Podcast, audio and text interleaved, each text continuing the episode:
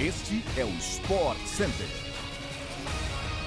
Um bom dia para você, fã do esporte. Chegamos com mais um podcast do Sport Center que vai ao ar de segunda a sexta-feira, às seis da manhã, além daquela edição extra às sextas-feiras à tarde.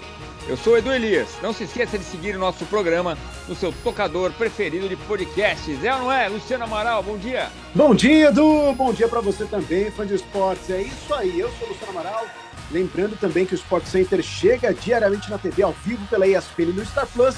E hoje são quatro edições, às 11 horas da manhã, 4 horas da tarde, 8 da noite e também uma hora da manhã. Não perquem, vamos embora! Começamos mais um podcast do Sport Center.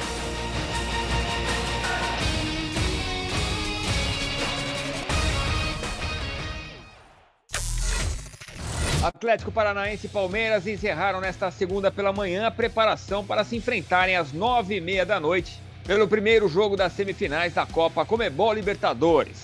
O técnico Abel Ferreira comandou um trabalho tático na academia de futebol. Os jogadores também ensaiaram lances de bolas paradas e fizeram aquele popular recreativo. O Verdão não divulga informações sobre a escalação, mas o treinador não contará com o volante Danilo e o meia Gustavo Scarpa, expulsos nas quartas de final contra o Atlético Mineiro. O marcador pegou dois jogos de gancho e só voltará em uma eventual final. Gabriel Menino é o principal candidato à vaga de Danilo.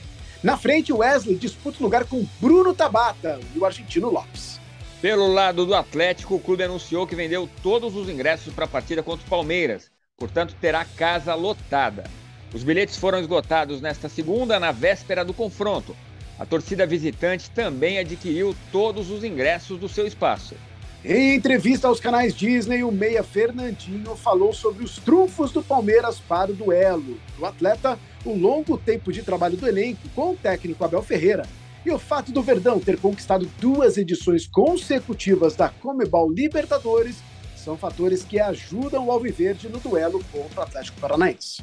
Para chegar a uma nova final de Libertadores, o Furacão conta com a experiência e o lastro de Luiz Felipe Scolari. O treinador soma duas conquistas na competição, com o Grêmio em 95 e com o Palmeiras quatro anos depois, em 99. Para Fernandinho, o lastro técnico pode ser decisivo para que o Furacão consiga a histórica classificação.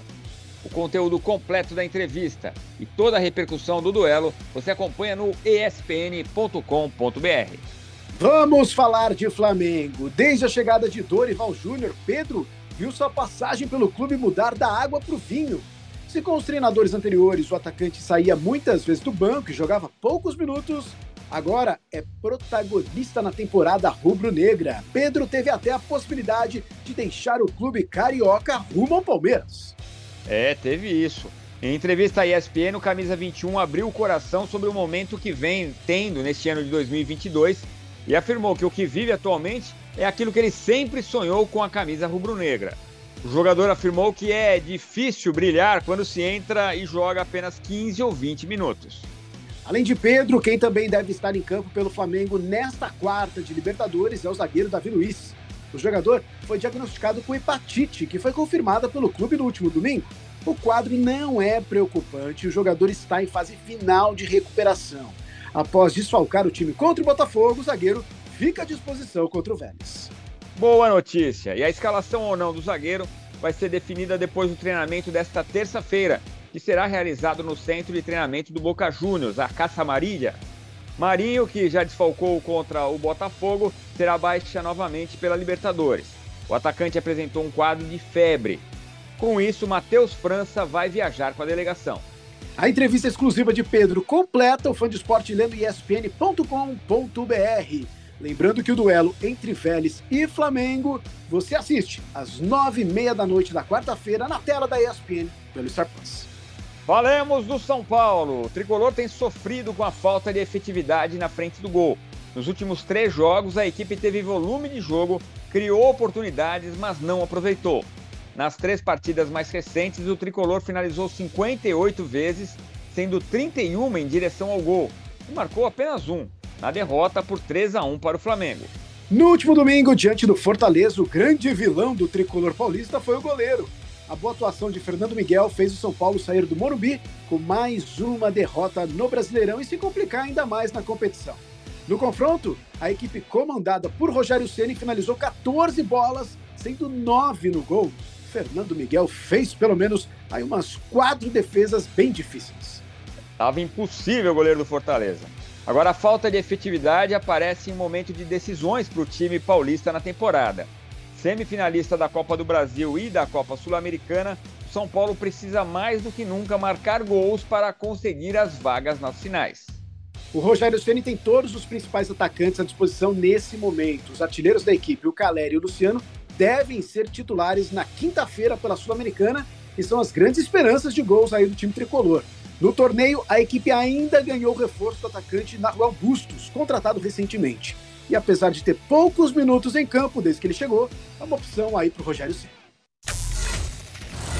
Melhor tenista brasileira na história da era aberta do tênis, Bia Haddad começou sua caminhada no US Open de 2022 com vitória.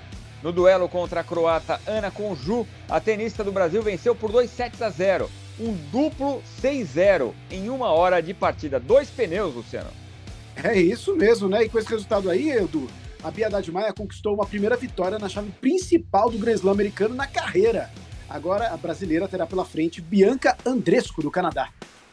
Bia manteve o ritmo forte desde o início da partida. A tenista aproveitou da falta de ritmo de Conju, que não atuava desde o fim do primeiro semestre, e atropelou. Constante, a brasileira não perdeu um game sequer e finalizou a partida em apenas 60 minutos. As emoções do US Open seguem na tela da ESPN no Star Plus e o fã do esporte acompanha todas as quadras nessa terça-feira, a partir do meio-dia.